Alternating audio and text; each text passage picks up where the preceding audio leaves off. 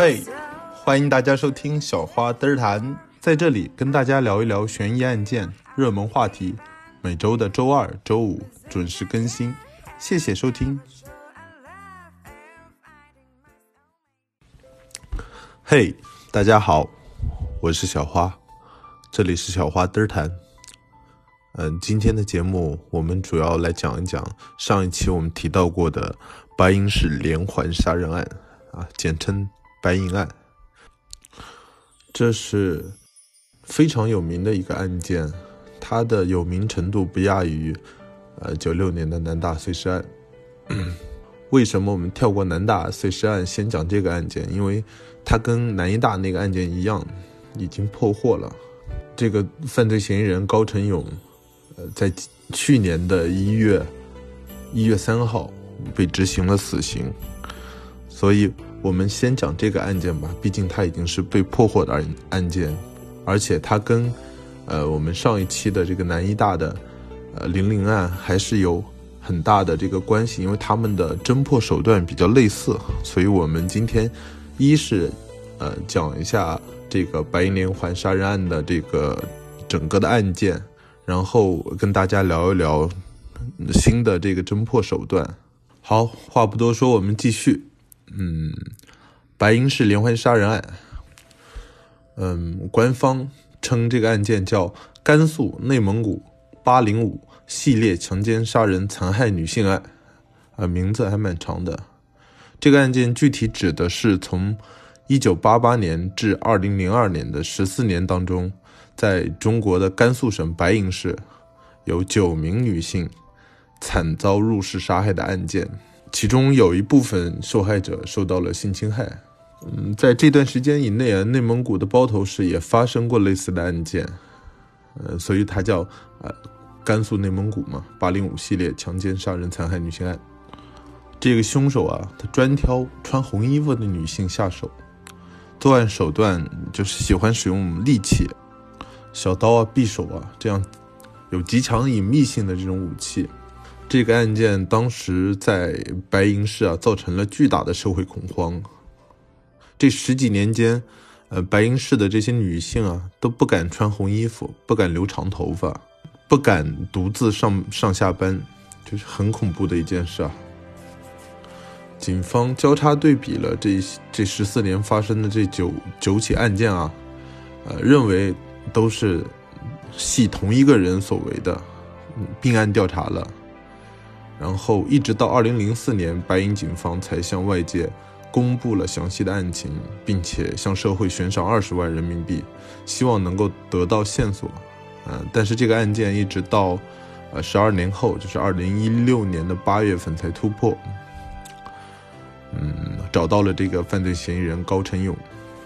经过审讯，高成勇也供述了他在白银、包头两地，呃，共作案十一起，杀害十一人的这样的一个犯罪事实。然后。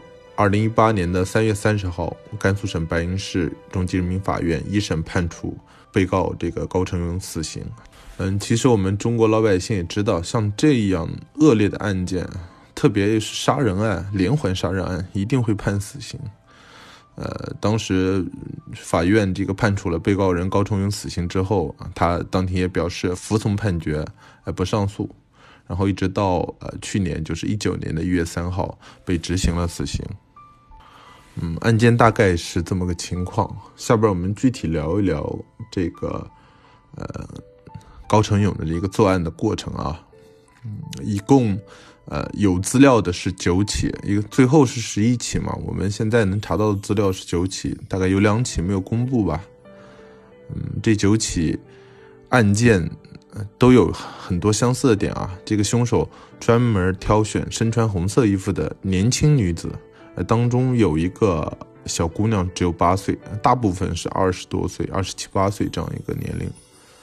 他他一般作案时间都选在白天，跟呐尾随啊盯梢啊长期观察，然后直接呃进入他所挑选的这个女子的居住地进行强奸杀害或者是杀害奸尸。呃，高成勇杀人之后啊，都要切割受害人不同身体部位的器官或者组织带走。这个十四年来发生的这九起命案，其中有两起发生在水川路这条长度仅仅两百米的路上。二十一世纪初以来，白银警方曾先后启动全程查指纹、抽血、验 DNA 等排查这个案犯的方式啊，一直没有找到这个呃高成勇。这个案件一直悬着，一直到说的嘛，二零一六年才破。嗯，这个地方其实警方有个重大的失误啊，也不能说失误，只能说他们也没想到嘛。他们排查了白银市市区所有的男性的指纹和 DNA，都没有找到这个高成勇。事实上，高成勇所在的这个县城呢，离着白银市很近，他没有往周边的县城去扩散搜索的范围。这也没办法，因为中国你也知道，就是人多。你想真的把所有的男性都拉出来去验血、去这个查抽查指纹，难度太大了。而且当年啊，这个案件发生的时候还比较早，两千年左右，中国的这个刑侦技术手段还是比较落后的。嗯，下边我们来看一下高成勇的这个作案时间表。嗯，一九八八年，他的第一起案子，呃，发生在。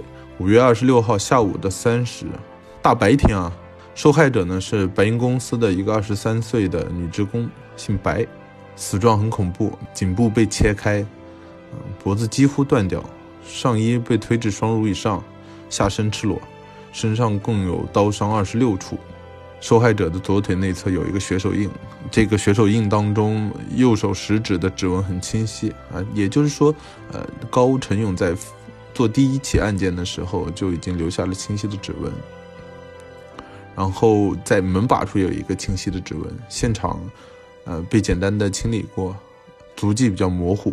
这个案件呢，高成勇被抓之后就交代啊，他第一次杀人其实是因为入室盗窃，然后被这个女孩撞破了，才杀了他。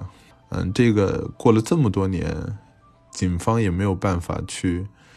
嗯，去验证他这个说法了。呃，一九八八年同年，高成勇的第一个儿子出生了，他有了小孩可能经济上，嗯，确实比较困难，然后想去偷东西补贴家用，然后正好被这个受害人白某碰见了，那没办法，他就杀了他，很有可能认识啊，我我怀疑他们之间很有可能认识，不然没有必要盗窃被发现了就杀人呐。然后就是到了九十年代，九十年代是他这个作案比较猖獗的一个时期啊，一共有七个受害者。在九零年的时候，他又生了一个小孩而且九十年代初下岗潮来了，很多人铁饭碗都没了，啊，买断啊、内退啊、病退啊、清退啊，失业的工人变成了社会闲散人员，社会的安定性并不强。六年之后，就是距离他第一次作案六年之后，在九四年的七月二十七号，呃，受害人是石某，只有十九岁，他死在了供电局的宿舍里边，他自己的单身宿舍，也是颈部被切开，上身共有刀伤三十六处。嗯，到了一九九六年的时候啊，这这个高，因为他的孩子上学需要钱，他有两个小孩嘛，两个男孩，就到包头去打了两年工。在包头作案了两起，但是包头警方没有把细节公布，所以我们不知道。一共十一人嘛，我们现在讲的是我们已知的这九人。呃，九十年代末，高成勇啊迷恋上了跳舞，他因为搂着别人的女朋友跳舞，还被捅了两刀，最后这个事情是私了了。当时这个时期啊，北方的治安比较差，抢劫、杀人、帮派火并。很多无所事事的人就涌进了舞厅，两块钱就可以跳一整天，对吧？九八年其实是很疯狂的一年，九八年，高成勇杀了四个人，而且有两起案件只隔了三天。他被抓了之后，跟警察是这么说的：说九八年的时候，他到了一种不杀人心里就不舒服的状态。九八年的一月十六号，受害人杨某，二十九岁。在他胜利街的家中被杀害。时隔三天之后啊，一月十九号，受害人邓某，二十七岁，也是在他的水川路的家中被杀害。过了半年之后，呃，就是这个案件最可怜的这个受害者，只有八岁的苗苗，他在计量所的宿舍当中，也是应该是自己的家吧，嗯，被高成勇杀害了，而且是先奸后杀。呃，其实这一年高成勇的小儿子，这九八年嘛，也八岁了，他他二儿子是九零年生的，嗯，这个人可想而知多变态。然后九八年的最后一个受害者是叫崔某，他也是在东山路他家中被杀害。这些案件都发生在白银，呃，发生在包头的两起案件的情况大家不明了啊。然后两千年之后，呃，他一共就作案了三次，一个是两千年的十一月二十号，受害人是罗某，也是在他棉纺厂的家中受害的。然后零一年五月二十二号。受害人张某是在他保健站的这个宿舍，在自己的宿舍当中受害的。这一年，高的大儿子正好读初一，然后班主任连续召开了两次主题为自我保护的家长会。呃，散会之后，高成勇都是带着他的儿子迅速离开。啊，因为当时的这些案件啊，造成了很不好的社会影响。虽然没有公布这个案件的细节，但是呃，老百姓都是知道的。所以当时学校可能教育部门就要求学生能够增强自我保护的能力，也是提醒家长们要注意好保护自己的孩子。谁知道恶魔就在这个家长会当中。我想他的班主任零一六年的时候得知这个情况之后，一定也是很震惊啊。最后一次作案是在零二年的二月九号，这个受害人朱某，他死的地点是。呃，陶乐春宾馆他自己的一个长租房内，案件大概就是这么个时间线。然后高成勇搬到了棉纺厂小区，他搬到的这个小区啊，距离两千年十月二十号受害的那个罗某的棉纺厂的家啊，仅仅四五百米，而且他住在那住了五六年，可想而知高成勇的心理素质还是可以的。到了一二年，这个。高成勇就搬到了白银工业学校，他和他的老婆在这个中专学校里边啊开了一个小卖部，开始了深居简出的这个生活。一般不怎么出校门，因为学校封闭式管理嘛。但是没有烟卖，他除了就是出去买烟，一般不出校门。这个案件的时间线到了二零一六年就结束了，公安部牵头展开了新一轮的侦破，也是通过科技手段取得了重大的突破，然后在同年的。八月二十六号，高成勇在白银工业学校自家经营的小卖部里边落网，被抓到了。案件的时间线基本就回顾完了。这个案子是一个典型的连环杀人案，而且持续时间很长，从第一起案发到最后被抓获，接近三十年的时间。这个案件其实在当时来讲引起了很多的轰动啊，嗯，包括这个警方组成了这个。专案组是由公安部牵头的，然后大量的专家进行了大量的政务走访排查。虽然当时没有破案，但是二零一六年随着高成勇的落网，还是呃慰藉了当年的很多的警察。之前在天涯上有一篇很有名的帖子，就是 有一名网友啊。他希望大家能够来集思广益，把自己知道的关于白银案的一些细节能够拿出来讨论。然后他在写这个帖子的时候，附上了一名参与过白银案侦破的一个老刑警的一封信，因为当时这个刑警就已经要退休了。整个内容非常感人，可想而知，嗯，整个那一代的白银公安都。非常非常想抓到高成勇，他们为这个案件付出了很多的心血，承受了很多的压力，所以这个案件破获之后，我相信很多参与过这个案件的警察都会得到欣慰。嗯，案件的侦破过程刚才我们没有讲啊，其实它跟南医大的这个案件很像，都是通过呃对比 DNA 的这个 Y 染色体。这个技术呢，具体的其实它有一个名称啊，呃，叫基因家谱技术。下边我就跟大家一起来科普一下这个技术，因为有了这个技术，我相信在近几年还会破获很多的这种大案悬案。高成勇被抓，是因为他的呃一个这个远房的堂叔啊，因为行贿被抓。然后按照相关的规定啊，警察通过这个采血获得了远房表叔的这个 DNA 信息，把它录入了犯罪人 DNA 数据库当中。呃，随后警察又通过对比发现啊，犯下连连环杀人案的这个凶手啊，与这名行贿者属于同一宗族。警察就在这个家族当中全面的排查了所有的男性成员的 DNA 和指纹，啊，最终把这个隐藏了二十八年的凶手揪了出来。基因家谱技术啊，呃，又叫 Y-DNA 染色体检检验技术。我们去了解这个技术，首先得知道人类的染色体是遗传信息的一个载体。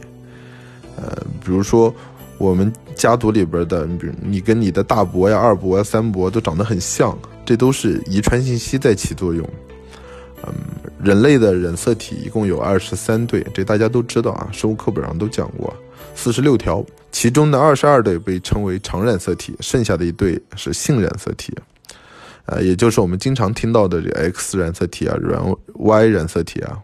Y 染色体只会存在男性的体内，它遵循非常严格的父系遗传原理，所以儿子的 Y 染色体只能来源于父亲。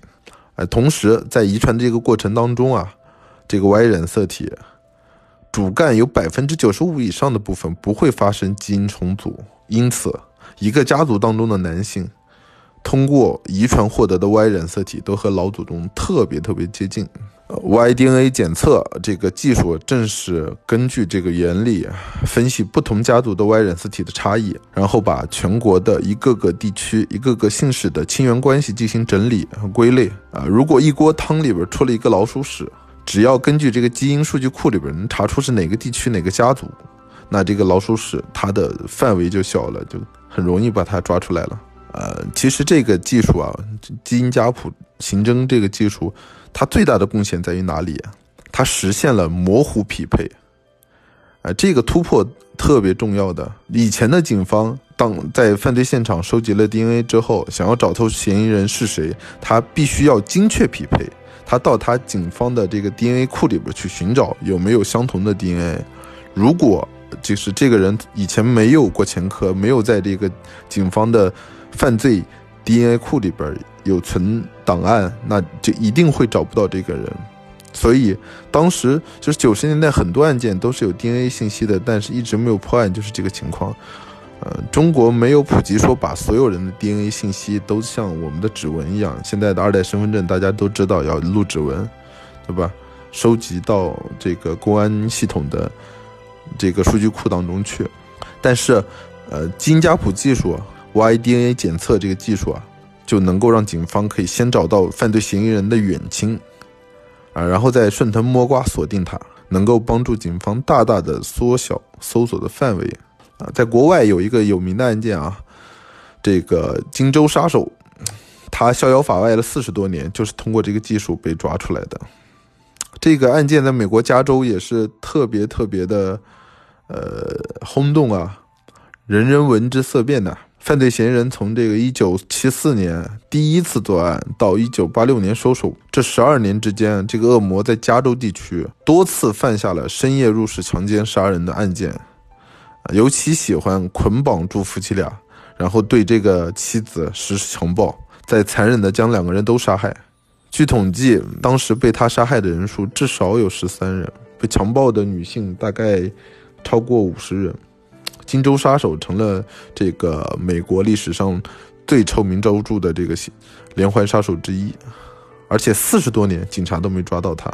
刑侦方面的技术比中国要领先一些吧，他也没有抓到。怎么抓到他的呢？当时警方干了一件事情，他们把这个嫌犯的 DNA，因为 DNA 是很容易提取到的，他从就是你摸过的或者搏斗过的这个掉落的现场的皮屑当中就可以提取 DNA 的片段。然后有一些强奸犯，他把自己的精液留在了现场，或者留在了这个女性的阴道当中，也可以提取到他的 DNA 信息，对吧？警方把他这个 DNA 信息也上传到了一个民间网站上，这个网站就专门是提供这个 DNA 的测序服务的。然后它的这个数据库里边大概有一百万个用户自愿上传了自己的 DNA 信息，啊，用来了解自己的祖先和家族的起源。中国现在这个 DNA 检测测序的这样的一个服务也开始慢慢的普及起来了。相对来说，这是一个庞大的开放式的基因数据库，而警方在数据库里边并没有找到完全一样的这个人选，但是。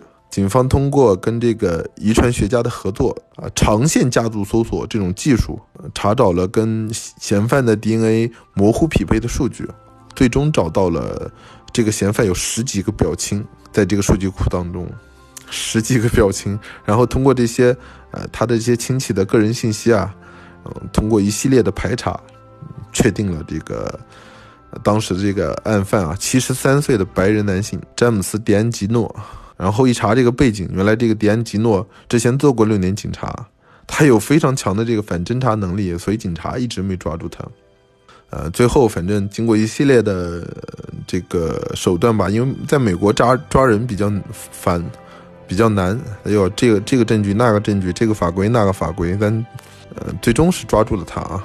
在中国相对来说就简单一点，只要认定是你，警察一脚踹开你家门，把你踹地上，手铐戴上拎走了，对吧？这个案子讲到这里，我们只是讲了一些案件的一些基本的信息啊。这个案件要抛开细细的讲的话，还有很多细节可以讲。它的每一起案件的这个具体的行凶的细节，我都没有特别详细的跟大家去讲，因为确实比较骇人听闻。我希望我们的社会要多关注心理残疾的人，他们比身体残疾更可怕。心理残疾会让人变成魔鬼，会让人吃人。好了，今天这个案件我们就讲到这里了。下一期，呃，小花灯谈，我准备给大家讲一下华城连环杀人案。这是发生在韩国的一个很有名的案件，啊，它跟白银连环杀人案其实有很多相似的地方。我是小花，这里是小花灯谈。最后。送大家一首我喜欢的歌，各位再见。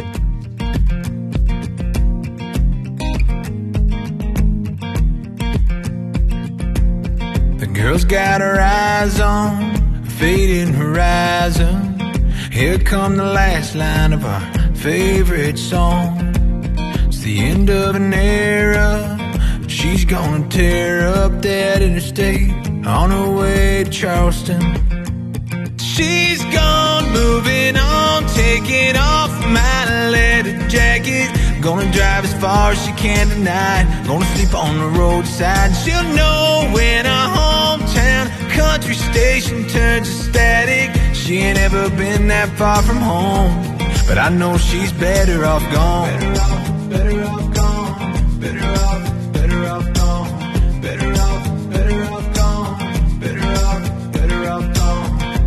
We all knew she was too good for Kansas. She swears we'll end up together in the end. But she wouldn't have to say that if she really thought that. The fact is, she ain't coming back again. And she's gone, moving on, taking off my leather jacket. She gonna drive as far as she can tonight. Gonna sleep on the roadside. She'll know country station turns to static. She ain't ever been that far from home. But I know she's better off gone. Better off, better off gone. Better off, better off gone. The only good thing I ever had. Just up and gone away like that. I love her enough to not hold on. It's gonna break my heart, but I'll get along. She's better off gone.